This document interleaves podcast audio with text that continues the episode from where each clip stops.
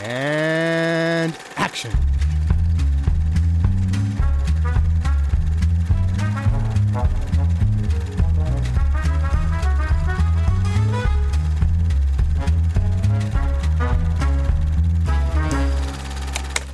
This is Suburbia in 1972. Meet Barbie, your typical suburban housewife. She has a loving husband named Rick, I sure am looking forward to doing some fishing. Whom she spoils with her gourmet cooking. A sexy, fun loving neighbor, Sheila, Would anyone like to join me? with her dashing actor husband, Mark. Let me tell you, the ladies go for it. A great job, a beautiful home, and everything any woman could possibly hope for. So, what is Barbie Smith missing? Could it be adventure? Could it be glamour? Or could it be raw animal sex? Hallöchen und herzlich willkommen zu einer neuen Zwischenstaffel, einer, einer weiteren Pause von Directed by Alfred Hitchcock. Wir machen eine Regisseurin. Wow, wir haben schon lange nicht mehr aufgenommen. Ich bin raus. Der Luke ist dabei. Hallöchen, wir haben, hä, wieso haben wir schon lange nicht mehr aufgenommen? Also wir haben das, das hier schon lange nicht mehr aufgenommen, meinst Das du? hier haben wir schon lange nicht mehr aufgenommen. Ich bin es nicht mehr gewohnt, dass ich so ein, so ein Intro machen muss. Fast eine Top 250-eske Pause, die wir hier hatten. Ja, ja. Das äh, kommt ja, kommt ja auch bei Directed by gelegentlich mal vor. Ja, Und äh, bloß haben wir einen Backlog des Todes. Ja, der jetzt wieder ja schrumpft, weil wir eine Pause gemacht haben und jetzt muss ich ihn wieder aufbauen. Ja. Das ist mein erklärtes Ziel. Das machen wir heute. Wir haben zwei Unterstaffeln directed, zwei von fünf Unterstaffeln directed bei Alfred Hitchcock hinter uns und äh, wie ja letztes Mal auch schon, so immer nach so, keine Ahnung, neun bis zwölf Episoden, ich glaube die nächsten paar sind immer so elf äh, äh, Filme lang, ähm, haben wir beschlossen, dass wir immer eine, eine Auffrischungsstaffel zwischendurch machen. Eine Staffel, in der wir ein, speziell Regisseurinnen beleuchten, die ähm, noch nicht viele Filme gemacht haben. Wir haben so gesagt zwei bis drei Filme, damit man einfach einen kurzen Auflockerung, eine kurze Auflockerung hat, aber nichts, wo man sich jetzt mega lang mit beschäftigen muss, weil wir wollen ja Hitchcock auch zu Ende bringen irgendwann. Und in der ersten Staffel hatten wir Anna Lili Amirpur und in der zweiten äh, Unterstaffel machen wir eine weitere Anna. Oh. Nämlich Anna Biller Stimmt. oder Biller. Anna Bille, Bille haben wir pur, oh Gott. Pff, Swing and a miss. Please don't kill me. Äh, ja, Anna für alle, die, es, äh, die sie nicht kennen, ist eine äh, amerikanische Regisseurin. Oh, wow, ich habe noch nicht mal das Konzept aufgemacht, wo ich ja Infos über sie rein habe, aber bei ihr gab es ja gar nicht so viel. Hier, so, genau, ja, sie ist äh, Tochter einer japanisch-amerikanischen Mutter und eines amerikanischen Vaters. Und quasi so eine aus einer Künstlerfamilie. Mutter ist Modedesignerin, Vater ist Visual Artist. Sie ist, man weiß nicht wann geboren. Ich habe nirgendwo ein, ein Alter für über sie gefunden, ein Geburtsdatum. Aber in Los Angeles geboren, also in der Filmindustrie quasi groß geworden und ist auf zwei Filmschulen gegangen, nämlich UCLA und Cal Arts. Und wir sprechen heute über ihren Debütfilm Viva. Ein Film, bei dem sie nicht nur Regie geführt hat, sondern ihn auch geschrieben hat. Sie hat, äh, sie spielt die Hauptrolle und äh, hat auch so ziemlich alles andere gemacht. Vor allem Setdesign und Kostüme Ja. finde ich wichtig zu erwähnen. Kostüme. Sie hat ihn geschnitten. Sie ist einfach die Crew. Wenn man bei Ja. Letterboxd auf Crew klickt, dann ist da einfach nur Anna Biller. Auch durchaus viele andere, aber sie ist. Ah ja, okay. Es gibt eine Animationssequenz, da ist sie äh, Animator von. Also sie hat äh, sehr viel selber gemacht an diesem Film. Und ja, das hat auch einen Hintergrund oder beziehungsweise, ich meine, äh, so äh, ganz im Indie-Spirit natürlich auch von der Thematik des Films, zu der wir gleich kommen, ähm, macht es Sinn, dass man da auch viel noch Hand angreifen muss, weil man vielleicht nicht so viel Geld dafür bekommt. Worum geht's in diesem Film? Viva, ich habe gerade überlegt, ob ich noch kurz sage, wie ich auf sie aufmerksam geworden bin, aber das, da können wir gleich drüber reden, weil ich habe eigentlich ihren zweiten Film, dafür ist sie eigentlich bekannt, gesehen, aber anfangen tun wir eben mit ihrem Debütfilm. Äh, in Viva geht es um, äh, so von der Logline, von der offiziellen Logline, um zwei Suburban-Pärchen, zwei äh, äh, Vorstadt-Vorort-Pärchen, die äh, mit Sex, Drogen und allem Möglichen experimentieren in den frühen 70ern in Los Angeles und hauptsächlich äh, konzentriert sich das dabei auf die äh, Hauptperson gespielt von Annabella, eine äh, gelangweilte Hausfrau, die durch ihre eigene sexuelle Revolution geht, sagen wir es mal so. Und dann hat der Film sehr viel zu sagen über die sexuelle Revolution der 60er, 70er und das Frauenbild darin und so weiter. Das ist, glaube ich, so das, das größte Thema, das dieser Film hat. Luke, hattest du von Annabella schon mal gehört? Nee. Und ja, wie hat dir Viva gefallen? Nee. Äh, achso, ich habe schon von ihr gehört. Ja. Äh, oh, nee, nicht. Also, Moment. Ich habe nicht von ihr gehört und der Film hat mir gefallen. So rum.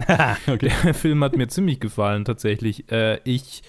Mein Gott, habe ich mal mit, habe ich, hab ich hier drüber geredet? Ich habe irgendwann mal auf, auf Mubi so einen so einen 70er Jahre Kackstreifen angeguckt, bei dem irgendwie äh, zwei Leute ähm, in schlechten Dialogen auf den Friedhof gehen und dann strippen einfach Frauen in, in Monsterkostümen. Ich meine mich zu erinnern, also ich habe dich auf jeden Fall schon mal drüber reden hören. Ja, irgendwas äh, Nightmare, irgendwas Dead, Dance of the Dead, was auch immer. Orgy of the Dead? Ja, Orgy of the Dead, genau, so hieß er. Orgy of the Dead. Ähm, und ich hatte so, so, sag mal mal, visuelle und, und manchmal auch so ein bisschen äh, die, die anrüchigen Vibes in diesem Film, aber positiv. Also es war nicht so mega langweilig, weil nichts passiert ist, sondern wir haben es durchaus hier mit einem Plot zu tun, der nachvollziehbar ist. Und klar, wir haben jede Menge schlocky Overacting Deluxe, richtig, richtig schlimm. Aber das ist halt irgendwie wieder, wieder, wieder witzig. Wobei ich weiß, dass Annabella nicht will, dass man es witzig findet, aber ich finde es trotzdem witzig. Und ich glaube, ich kann das auch ganz gut trennen davon, was der Film an ernsthaften äh, Dingen anspricht und wie, äh, in was für, für, einem, für einem Ton er es ver, ver, äh, verpackt. Mal ganz von dem Ton abgesehen, ist der Film visuell grandios. Äh, das werden wir im nächsten Film noch, noch, noch schöner äh, gesehen haben. Aber in diesem äh, fängt es schon, also es, es, ist, es ist umwerfend, wie variabel diese Sets sind, was für, was für unglaubliche Mühe in Kostüme und dieses Set-Design reingesteckt wurde, wie viele Locations es auch gibt. Das ist ja bei so einem eher niedrig budgetierten Film auch, kein, auch keine Selbstverständlichkeit. Und klar, ich meine, die schauspielerischen Leistungen sind durchweg durchwachsen. Ist, aber ich, ich, ich bin immer so hin und her gerissen zwischen, das ist mir völlig egal, weil es irgendwie, weil es mich trotzdem mit reinreißt und es ist aktiv lustig, weil es halt einfach so, so übertrieben overacted wirkt. Hat, hat sie irgendwo gesagt, dass sie nicht will, dass man es witzig findet oder Ich- dass es nicht witzig gemeint ist? Ich habe ja, ja, ich habe ein, ich hab einen Interviewauszug von ihr äh, gefunden, wo sie sagt, dass ähm, Leute ihre Filme lustig finden, äh, wegen dem der Schlockiness und so, was sie nicht gut findet, weil sie will über was durchaus ähm, äh, Ernsthaftes reden. Also sie hat durchaus ernsthafte Themen und sie will, dass Leute sie und das ernst nehmen, aber sie könne nicht einfach abstellen, wer sie sei und was sie für Geschmäcker hätte und wenn sie nicht mit dem Schlock, also wenn sie mit dem Schlock aufhört, dann müsste sie mit dem Film machen aufhören. So, das war so ein bisschen Interessant, weil ja, das, das, das macht Sinn, aber tatsächlich finde ich das auch irgendwie das Gute an, an den beiden Filmen, wobei mir der zweite schon deutlich mehr gefällt. Aber dass es über durch diese schlocky Art, einen, äh, durch diese schlocky Art, diesen schlocky Stil, über den wir dann noch speziell reden können, einen total anderen, eine total andere Art hat, über die Themen zu reden, über die sie reden will. Und ich glaube, dass es hilft, dass es unterstützend ist, dass es ja, dass es, dass es ein interessanter, anderer Blick auf das ist und mir gefällt das gerade, dass Ja. ich, ich finde es stellenweise lustig und ich finde, dadurch kommen auch die Themen besser raus. Ja, ja, ich habe ich hab, äh, ich hab's wiedergefunden ähm, und, und ich, äh, ich habe es vielleicht falsch kontextualisiert. Es, geht, es ging ihr in dem, in, dem, in, dem, in dem Interviewauszug darum, dass sie mittlerweile, also es ist wohl später, also nach Viva äh, und vielleicht auch nach Love Witch, weiß ich nicht, aber nach Viva auf jeden Fall, ähm, sagte sie, dass sie nicht mehr so daran interessiert ist, den Film als Film zu zeigen, also quasi dem, dem, dem, Pub, dem Publikum vorzuhalten, man denke an Bertolt Brecht, äh, dass, dass es, dass es gerade ein Kunstwerk sieht, dass es einen Film sieht, sondern äh, also das, das will sie nicht, weil das falsch verstanden wurde und weil sie nicht will, dass die Leute es als einen Witz ansehen, wegen, wegen dem, also genauso, also Right. quasi Okay, mhm. so, dass Leute halt überhaupt nicht die ernsthafte Message dahinter verstehen. okay weil, so. weil, sie, weil sie denken, sie schauen im Prinzip einen Trashfilm. einen, Sch Schlockfilm, Genau. Trashfilm. Ja. Und, Und das, das, ja, das kann ich, verstehen nicht, dass dahin, also okay, ja, okay, jetzt das kann ich sehen. Ja, ja, Ja. total. Nee, aber, aber was du gesagt hast, Also, durchaus, ja, nee. da, oder dass sie nicht will, dass, dass, der, dass die Filme so einen Ruf haben, der ja nicht so gemeint ist, sondern der Schlock ist mehr ein Vehikel dafür oder ein Stil. Genau. Okay, ja, das, das kann ich sehen, total. Ähm, ja, ich wollte noch sagen, dass, äh, da, dass ich das voll, voll sehen kann, äh, was du gemeint hast, dass es quasi die Message noch verstärkt. Eben, weil wir das in so einem Kontext von übertriebenen Romanzen äh, aus dieser Zeit sehen, die eben diese Bilder die das Problem, das der Film anspricht oder die Problematik, die der Film anspricht, noch verstärkt haben. Mhm. Das war ein langer Satz. Aber, ne, also wir, wir haben diese alten Romanzen mit irgendwie einem Frauenbild, das kracht.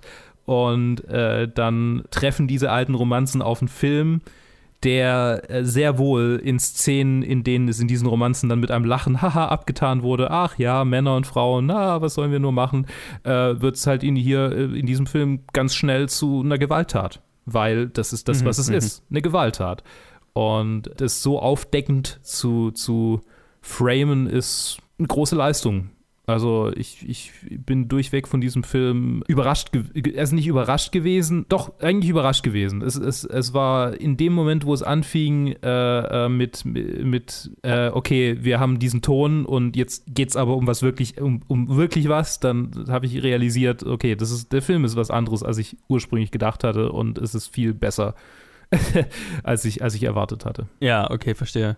Ja, ist interessant, weil ich habe, ich hatte den, also ich hatte von Annabella schon mal gehört, weil ich The Love Witch, also den zweiten Film, ihren, also bisher letzten zweiten Film halt, gesehen hatte, als der mal auf Netflix war. Mhm. Ich glaube, ja, ich glaube, ich habe den auf Netflix gesehen. Ich bin da drüber gestolpert und der hatte so einen gewissen Hype um sich, als der rauskam vor drei Jahren oder wann auch immer. Vier Jahren schon. Oh, Jesus. genau, ich habe den relativ zügig gesehen, als der auch rauskam. Und ähm, war ziemlicher Fan von dem zweiten Film und ja, war dann bei Viva.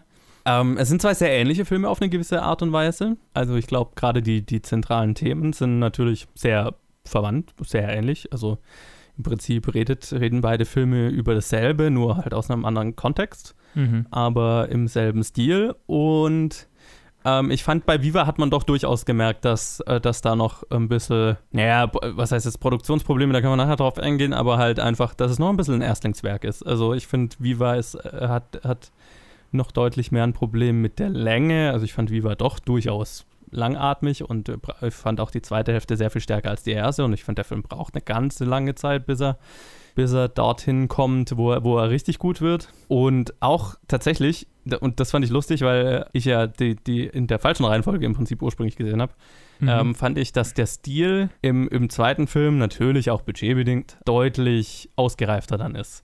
Aber, und das, das stimmt total, bei Viva ähm, kann man schon sehen, in welche Richtung das geht und was, was, das, also was der Stil ist und dass es, finde ich, ein sehr einzigartiger Stil ist und sehr einzigartiger Blick, ähm, den wir hier präsentiert kriegen. Und das funktioniert auch hier, hier schon total. Und also ich mag, ich mag Viva gern. Ähm, ich fand nur ähm, gegenüber, äh, sie hat sich deutlich gesteigert, fand ich im zweiten Film dann. Mhm. Lustig fand ich, dass du die, äh, ich weiß nicht mehr, was du gesagt hast, irgendwie basierend auf dem schlocky Acting und, und der Storyline so ein bisschen irgendwelche Romanzen aus, der, aus den 60ern, 70ern mit dem Frauenbild das kracht oder so, hast du gesagt, ne? Ja. An, Anna Biller selber hat mal gesagt, ähm, dass der Film durch Playboy Cartoons inspiriert gewesen war. Mhm. Und dass die Sets wohl auch exakte Replikas, also vieler dieser Cartoons sind. Ja, ja, kann ich sehen, kann ich sehen. Und genau, und also das äh, äh, äh, fand, ich, fand ich interessant, woher das kommt. Und tatsächlich hat der Film auch angefangen als eine Fotostory. Mhm. Und die hat sie dann letztendlich als Proof of Concept benutzt, um halt Geld für, den, für, für, für diesen Film zu sammeln. Und ich habe jetzt vorhin äh, oder gerade gesagt, äh, Produktionsprobleme, ich würde es nicht Produktionsprobleme nennen, aber der Film hatte einen interessanten Werdegang, weil der hat mehrere Jahre gebraucht, um zu drehen, mehr oder weniger. Weil das Originalbudget, also sie hat es mit diesem Proof of Concept, mit dieser Fotostory geschafft, von einem Investor 100.000 Dollar äh, zu sammeln für den Film.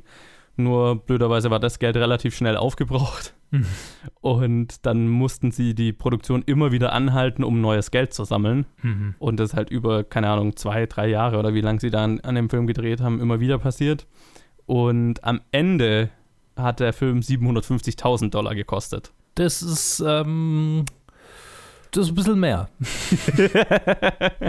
Ein bisschen mehr als 100.000, ja. Das fand ich interessant, aber halt auch mega in die Spirit und deswegen habe ich auch vorhin gesagt, so, ne, ähm, macht total Sinn, dass sie ga- ganz viel in diesem Film selber gemacht hat, weil ähm, gerade so, wenn, wenn dir immer wieder das Geld ausgeht und so weiter, musst halt auch viel selber machen, weil ich meine, dich selber musst du nicht bezahlen. Ja. So, ne? Wobei die, die Hauptrolle zu übernehmen, das war ja aus einem anderen, äh, aus einer anderen Motivation raus, habe ich gelesen. Das war aus einer anderen Motivation raus. Magst du sagen? Ja, ähm, also sie, sie wollte es niemand anderem zumuten mit der ganzen Nacktheit und den Szenen mit sexuellen Übergriffen. Was ich interessant fand, habe ich mir auch gedacht, wo ich den Film geschaut habe. Das ist also äh, allein schon ein mutiger Erstlingsfilm, aber dann natürlich auch mutig, vor die, selber vor die Kamera zu dreh- gehen, zu stehen, sowieso.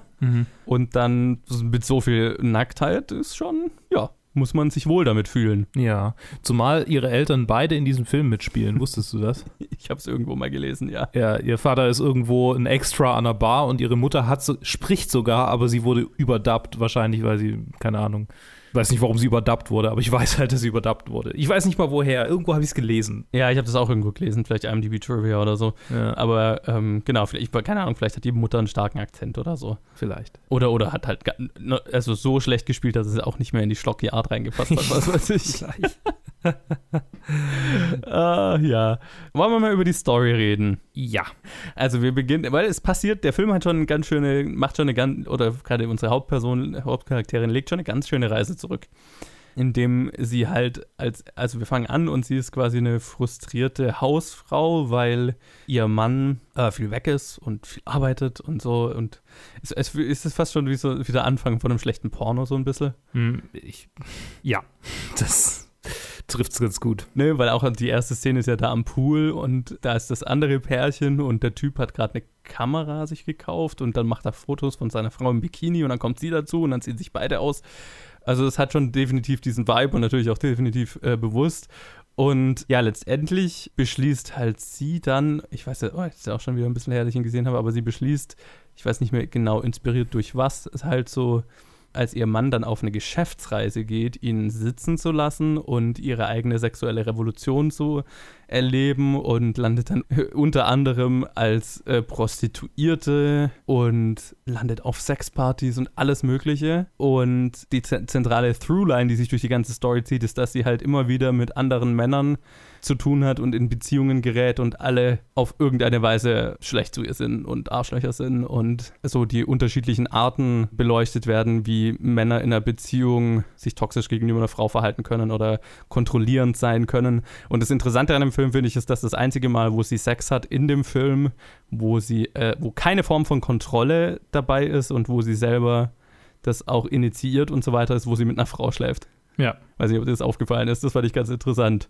Ja, Luke, du hast es ja in deinem äh, Letterbox Review ganz schön zusammengefasst. Ja, All Men Are Pigs, The Movie. Übrigens, ähm, sie äh, lässt ihren Mann sitzen, weil er quasi im Streit gegangen ist auf diese Geschäftsreise. Also sie hat irgendwie gefragt, ob da, also ob sie mit kann, weil er dann quasi noch einen Urlaub äh, an diese Geschäftsreise an, anknüpft, äh, noch irgendwie Skifahren will. Dann meint er, nein, das ist nichts für dich. Und sie, aber ich kann doch Skifahren lernen. Und er, nein, nein, du kannst, das ist nichts für dich, das ist nichts für Frauen.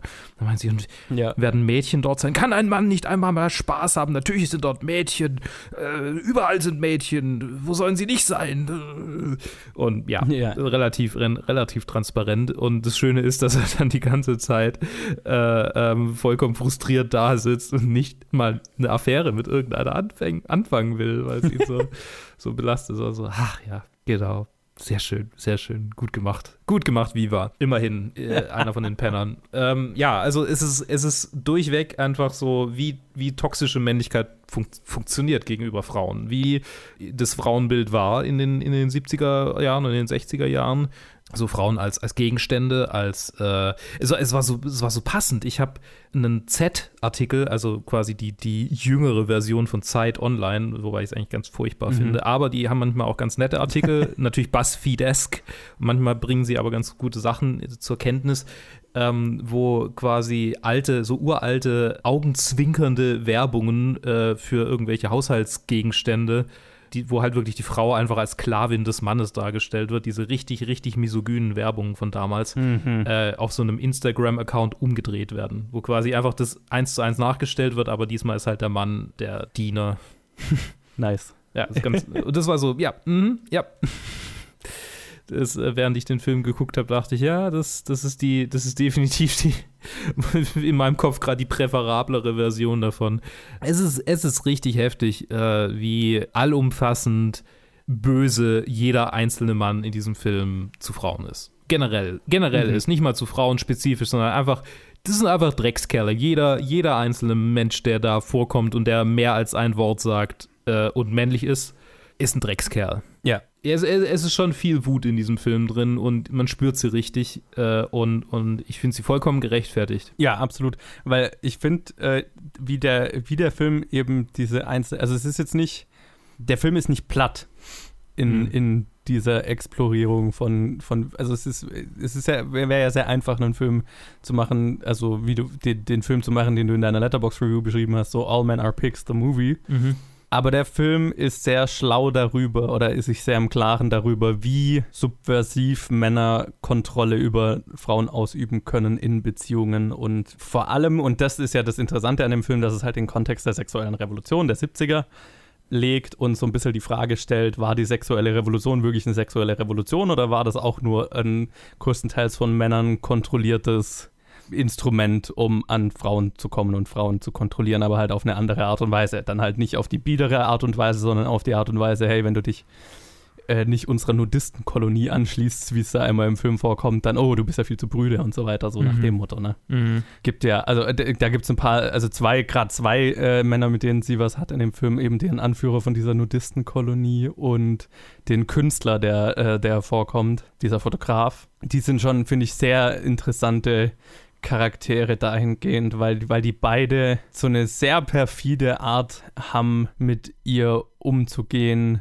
die natürlich aus heutiger, naja, ich weiß gar nicht, ob es aus heutiger Sicht, nee, mehr aus Sicht, okay, du weißt, worum es in diesem Film geht, Mhm. halt sehr fast schon, also für uns oder als Zuschauer vielleicht schon sehr durchschaubar, okay, ich will nur mit dir in die Kiste ist, aber ja, durchaus Beziehungsmuster sind, die nach wie vor äh, von Männern verwendet werden, um, um Frauen in einer Beziehung zu kontrollieren und so weiter, um an das zu kommen, was sie wollen, ohne es offen auszusprechen. Macht das Sinn?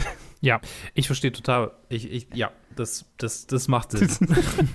das macht Sinn. Also viel Gaslighting drin und Ja. ähm, ja eher, eher Manip Manipulation. Manipulation ist eigentlich Genau, das. Stichwort, ja. Ja, es ist ein bisschen traurig, weil, weil sie ja irgendwie, das zieht sich jetzt durch, durch beide Filme durch, schon so in, in vielerlei Hinsicht emotional unbedarft ist. Ja. Also, weil sie einfach nur nach einer, nach einer, nach eigentlich nur nach einer emotionalen Bindung sucht, nach einer richtigen. Und dann auf einen Haufen Kerle trifft, die alles andere als das wollen. ja. Und diese Suche nach einer emotionalen Bindung einfach komplett ausnutzen. Ja, genau so, die sehr gut darin sind, die, die definitiv nicht äh, darauf aus sind, aber sehr gut darin sind, das ihr weiß zu machen, dass sie, auf de, dass sie das wollen. Mhm. Sagen wir es mal so.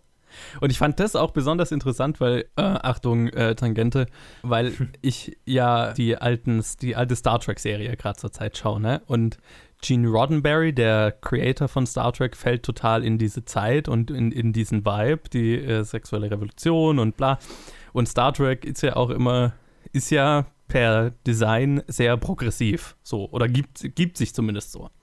Gerade die Original Series und das war ja auch das, das was Gene Roddenberry gerade im, im Spirit der damaligen Zeit so entwickelt hat, so nach dem Motto, okay, wir wollen progressiv sein, wir sind aufgeklärt, wir sind alles Mögliche, wir wollen kein, kein verstaubtes Fernsehen mehr machen und so weiter, aber ähm, er wohl halt doch auch so eben gerade so ein Kerl war, der, der so Free Love und so weiter, diesen ganzen Spirit auch einfach durchaus äh, dazu benutzt hat, um halt einfach äh, äh, Frauen rumzukriegen. Mhm. Und wenn du dir Star Trek heute anschaust, ist es wahnsinnig sexistisch. Ja, ja, das ich Und, aber halt alles unter diesem, unter diesem Deckmantel von wegen, äh, oh, wir sind nicht mehr Brüde, wir sind freie Liebe und, und so weiter.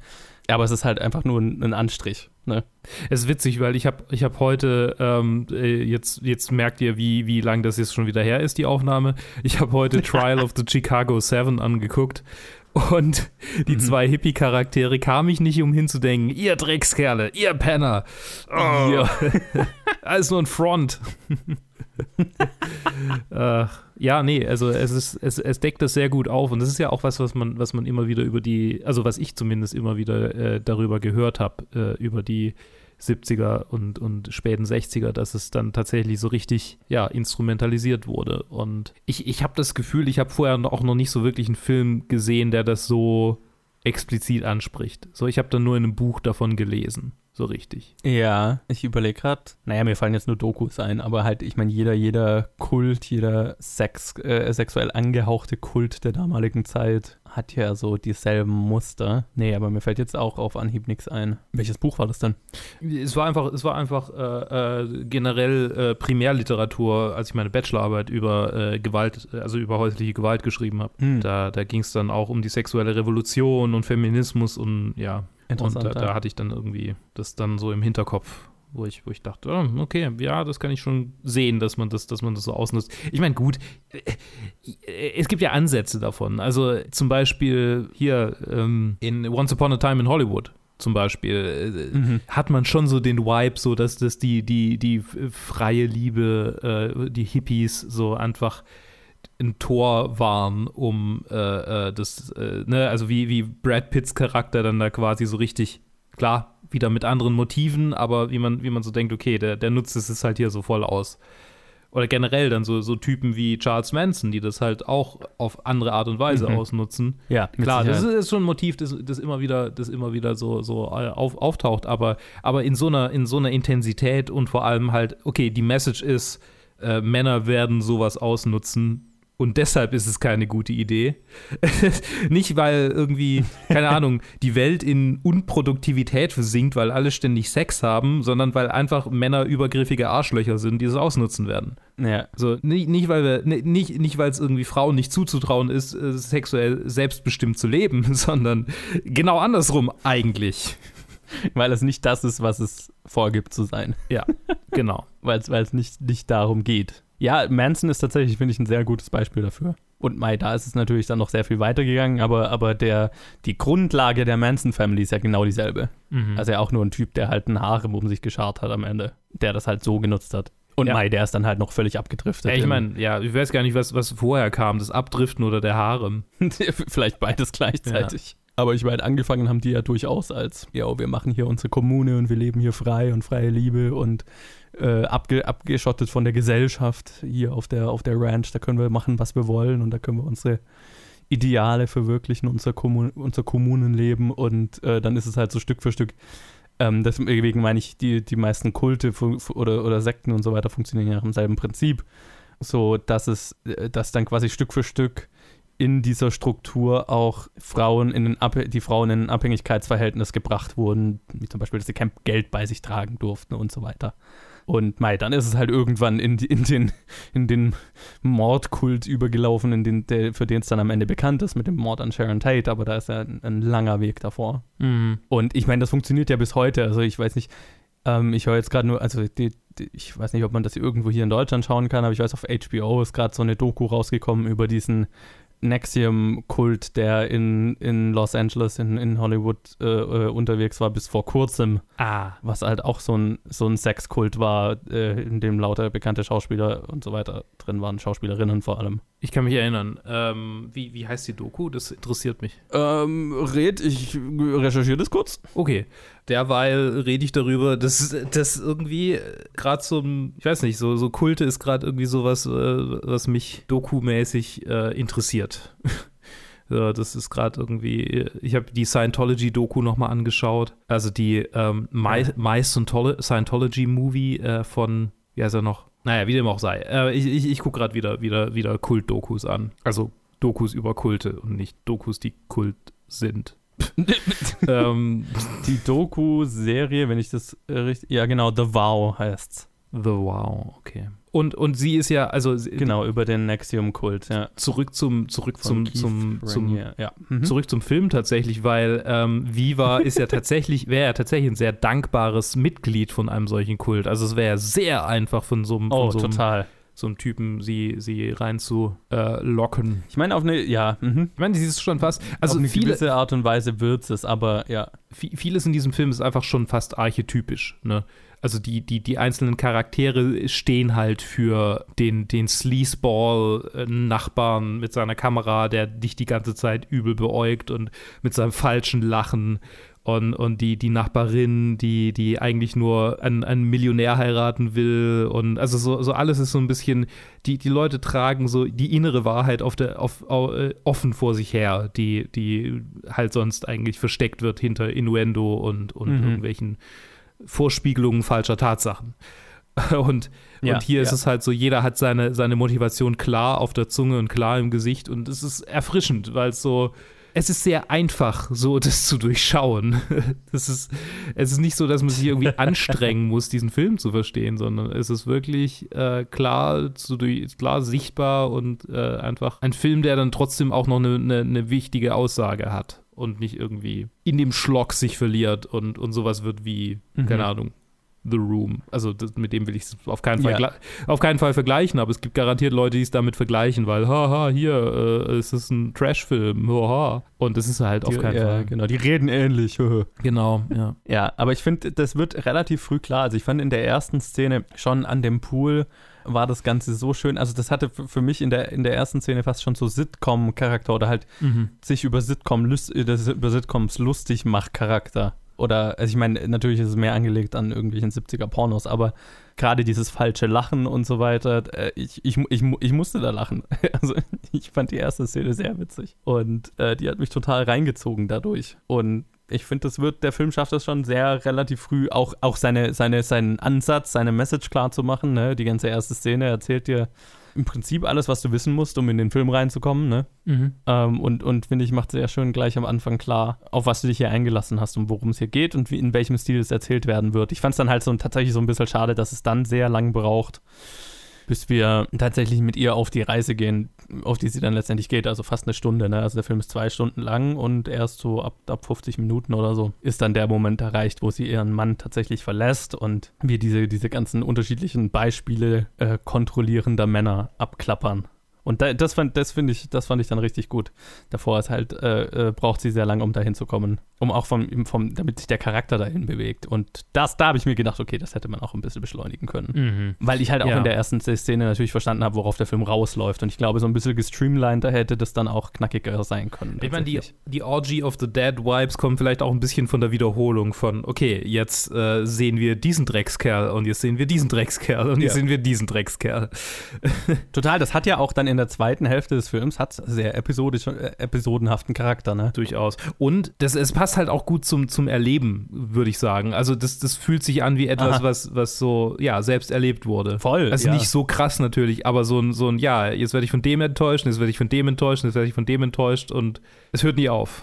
Und Ja, genau. Und halt so einfach äh, eine Facette, es wird eine Facette der Reihe na, nach der anderen aufgedeckt. Ne? Mhm. Und auch ihr Charakter entwickelt sich in der Zeit ja weiter bis zu dem Punkt, wo sie dann mit diesem Fotografen sich halt einlässt, wo sie sagt, okay, ich schlafe nicht mit dir, bis ich das Gefühl habe, wir sind in, einer, in so einer Beziehung, in die ich eigentlich will. was ihn dazu bringt, sie äh, unter Drogen zu setzen und zu vergewaltigen. Ich meine, Was halt also total illustriert, okay, was, äh, wa- was das eigentliche Motiv dahinter ist und dass der Anstrich, unter dem, äh, unter dem das Ganze stattfindet, äh, hinter dem das Ganze, stattfindet, halt nur eine Fassade ist. Aber am, am Ende, ja, geht es nur darum, sie ins Bett zu kriegen und dann, wenn es keinen anderen Weg mehr gibt, dann ist das halt der Weg so, ne? Das fand ich auch eine ziemlich heftige Szene tatsächlich. Die habe ich nicht kommen sehen.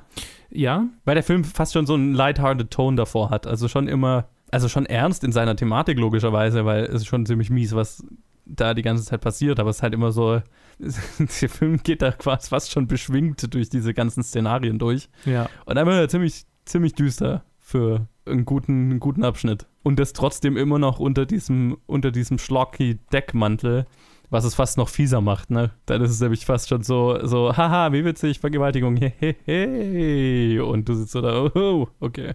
Mhm. Äh, ich weiß nicht, was ich gerade fühlen soll, so, ne? Ja. Das, das macht es fast stärker, finde ich. Es, ja, ja, eben weil, weil, weil quasi eine Vergewaltigung ja, äh, oder nicht eine Vergewaltigung, das, oh Gott, ich will, oh, das ist, mh.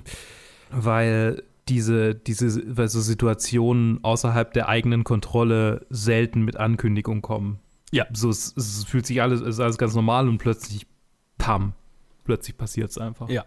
Und also passiert es dir einfach, wird dir etwas angetan und, und das, diese, diese Machtlosigkeit, die wird, glaube ich, dadurch verstärkt, dass es vorher so, so, also das, ja, dass es vorher so lighthearted war. Mhm. Ja, total. Also das ist schon, das ist schon ein guter Moment und ja, und dann, ich glaube, das nächste, was, was sie dann danach macht, ist, dass sie doch mit, nee, die, hat sie die Affäre mit der Frau davor oder danach? Ähm, Ist es kurz davor? Ist es deswegen noch fieser? Ich bin, ich bin mir gerade nicht mehr sicher. ich glaube, es war, oh Gott, ja, ich weiß gerade auch nicht mehr. Es, es verschwimmt so ein bisschen. Ich habe gerade das glaub, Gefühl, es ist, es ist kurz davor Ja. und dadurch, und dann hat sie nämlich gerade so äh, jemanden gefunden, mit dem sie, mit der sie die Beziehung hat, die sie ja sucht und äh, es war, äh, sie hat mit der geschlafen, aber halt aus einem eigenen Wunsch heraus, keine Kontrolle war im Spiel, es war befreiend und so weiter und dann kommt quasi das Schlimmste äh, und macht das direkt einmal so richtig wieder zunichte. Mhm. Ich glaube, in, so war es angelegt. Ja, ich glaube auch. Ich, ich versuche mich gerade zu erinnern, aber ja, ich, ich, ich muss dir recht geben. Ich, ich weiß auch nicht mehr. Ich weiß auch nicht mehr so 100 Prozent. Und an der Stelle würde ich auch ganz gerne nochmal, also wir haben ja schon gesagt, okay, es ist, es ist alles so ein bisschen schlocky Overacting und Mhm. äh, äh, also fast schon bewusst drüber gespielt. Ich will, ich will nicht sagen schlecht gespielt, weil ich finde eben das genau, was ich, worauf ich raus will, es ist nicht schlecht gespielt. Mhm. Größtenteils, ich meine, es, es, es, ist schwankend. Ich finde jetzt auch Annabella ist nicht die großartigste Schauspielerin. Sie funktioniert in dem, was sie hier tut, aber es macht total Sinn, dass in ihrem nächsten Film es eine Schauspielerin, eine professionelle Schauspielerin in der Hauptrolle gibt. Mhm. Weil ich finde, sie ist hier nicht der stärkste Teil des Films. Ja. ja. Was, was okay ist. Also es, es macht den Film, finde ich, nicht schlechter, aber man merkt es, man merkt es. Und ich finde, man merkt es besonders dann, wenn äh, wenn es Schauspieler in Szenen gibt, ähm, die sehr gut darin sind, diesen Schlock zu spielen, dieses Overacting zu spielen, aber mit einem, aber gut zu spielen. weißt du, was ich meine? Aber mit einem, ich, ich, ich merke die Intensität dahinter. Ich merke, äh, ich spüre den richtigen Charakter dahinter. Ja. Also ich finde zum Beispiel der, der den Fotografen spielt, den, nee, den Künstler, ne, mit dem sie nicht schläft, bevor sie, Ja, äh, ja. bevor sie, äh, äh, ne, den fand ich extrem gut darin. Und genau das gleiche mit dem Typ, der das Nudistencamp leitet. Ja. Ne, das ist overacted, das ist schlocky, aber die Düsternis, die dahinter steckt, oder die, das, das, den fieseren Charakter dahinter, der, der ist immer spürbar. Mhm. Und deswegen ist es nicht schlecht gespielt, sondern halt bewusst schlocky gespielt, ne? Macht das Sinn? Absolut. Ähm, wobei der Fake-Akzent vom Fotografen, äh, vom Künstler hat mich schon ziemlich, ziemlich abgefuckt. Und also ich muss sagen, irgendwie, äh, obwohl es so unglaublich, oder vielleicht gerade weil es so unglaublich nervig war, ist mir der Nachbar äh, mit seinem furchtbaren falschen Lachen so hängen geblieben. Ja. Ich fand, ihn, ich fand ihn jetzt auch nicht den, den stärksten von allen Schauspielern. Also ihn würde ich da jetzt nicht unbedingt mit reinnehmen. Überhaupt nicht, aber Lustigerweise ist er in The Love Witch auch drin, ne? ja, und er er ist einfach memorabel. So, an ihn erinnert man sich. Ja, total, total. Ja, aber klar. Äh, Da ist schon, ähm, die, die du gesagt hast, kann ich schon, ist, ist schon wesentlich, wesentlich besser als, als die meisten anderen. Ja, was, was dem Ganzen auch dann wieder ein bisschen an, an einen realeren Touch gibt, weil wenn die alle so, so, so richtig, richtig schlocky übertrieben wären, dann, also ohne, dass man irgendwie dieses Sinistre raus, rausfühlt, dann kommt es manchmal vielleicht auch einfach so ein bisschen aus dem Nichts. Ja, und dann läuft es auch Gefahr, dass man nicht, dass, dass man, glaube ich, nicht unterscheiden könnte. Will es jetzt, oder ist es The Room, oder ist es absichtlich in, diese, in dieser Gegend? Mhm. Aber ist mehr dahinter, ne? Also ich finde, das ist ein, das ist, glaube ich, nicht leicht zu spielen. Oder nicht leicht gut zu spielen. Ja. So rum. Nee, das, das bezweifle ich auch. Also das, so denke ich auch. Das, das fühlt sich sehr, sehr schwierig an. Ja, und das sind sehr viele gute Beispiele dabei. Und ich meine, einer, der mir noch gerade eingefallen ist, ist der Friseur, der schwule Friseur, ne? Der äh, dann den Nachbarn rumkriegen will. Ich weiß es gerade nicht. Ja, der- der, war der- dann, der war sein Nachbar. Der ja oder? dann auch Sex mit dem Nachbarn hat. Also, Ja, ja, so rum, genau. Ja. Also das ist auch nochmal ein anderer Aspekt, den den es quasi mit einbringt. Das ist dann einer, der nicht hinter ihr her ist, aber sie ist halt unweigerlich halt mit drin in, in demselben toxischen, selben toxischen Brei, aber äh, sie ist nur der Köder mehr oder weniger. Äh, er ist schon fies. ja. Er ist übrigens, er ist übrigens der Produzent von Love Witch. Wer? Ein, ein Co-Produzent, Jared, Jared Sandford, der den Nachbarn spielt, no shit. wurde dann der Produzent. Also einer der Mit Mitproduzenten von The Love Witch. Gut für ihn. Ich habe auch irgendwie gesehen auf Letterboxd, er hat auch keine anderen Filme gemacht, außer dass er halt in allem mitgespielt hat, was sie gemacht hat. Also auch alle ihre äh, Kurzfilme und allem. Korrekt. Also Mai, vielleicht ist, ist Produzent sein mehr sein Ding. Keine Ahnung. Vielleicht. Vielleicht. Wir werden sehen. Also ich, ich bin auch gespannt, wie es weitergeht mit Annabella. Also jetzt nach, nach dem nächsten Film äh, können wir ja schon mal sagen, das ist der vorerst aktuelle, also es ist der aktuelle Film von ihr. Es ist seither nichts anderes rausgekommen. Es ist, glaube ich, auch, äh, weiß, ist was bekannt? Oder greife ich hiermit gerade vor? Sie, es, sie hat ihren nächsten Film angekündigt, ja. Okay, dann greife ich gerade vor. Das tut mir leid. Ja, kö- gehen wir in der nächsten Episode drauf ein. Ich muss das auch nochmal nachschauen. Mhm. Ich weiß es gerade nicht mehr auswendig.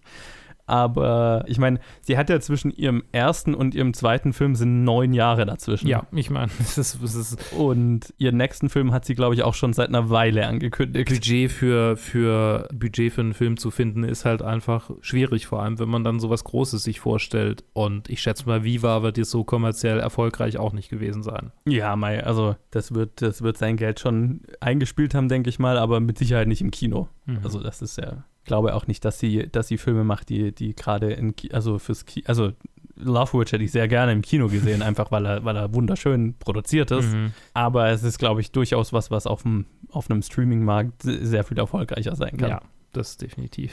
Und Love Witch hat ja auch, da können wir dann drüber reden, mit Shudder äh, einen, einen, ein Zuhause gefunden, was ja prädestiniert dafür ist. Ja. Ja, ich meine, Love Witch ist halt auch viel mehr noch, also diese die, äh, Viva, Viva ist so ein bisschen existenzieller Horror. mhm, mhm, mhm. Und im nächsten Film kommen wir quite literally in einen ganz anderen Horror, der auch mit dem Existenziellen zusammenhängt, aber dann zu einem ähm, für uns äh, Horror äh, äh, eher nachvollziehbarer ist in seiner in seinem in seinem Genre oder bekannter bekannter ist in seinem Genre. bekannter ist. In, in, in Love Witch ist blutiger und dadurch definitiv mehr noch meins. Ja. So viel kann ich schon mal sagen. Gut, aber dann würde ich doch sagen, in diesem Sinne, lass uns Love Witch aufnehmen gehen. Jawohl. Ja, äh, das äh, war, was wir äh, zu sagen haben zu Annabellas äh, Regiedebüt Viva. Ähm, falls ihr Viva gesehen habt oder eine Meinung zu Annabellas Filmen habt, äh, lasst sie uns wissen. Sehr interessiert daran. Das sind, glaube ich, Filme, über die man viel sagen und diskutieren kann. Auf Facebook, Twitter, Instagram, planfilmgeek.gmail.com und dann hören wir uns wieder in der nächsten und schon letzten Episode von Directed by Annabella, unserer kurzen, knackigen Zwischenstaffel, wenn wir über ihr den Film sehen, äh, über den Film sehen, den Film reden, über die ich die kennengelernt habe. The Love Witch. Bis dann. Bis dann.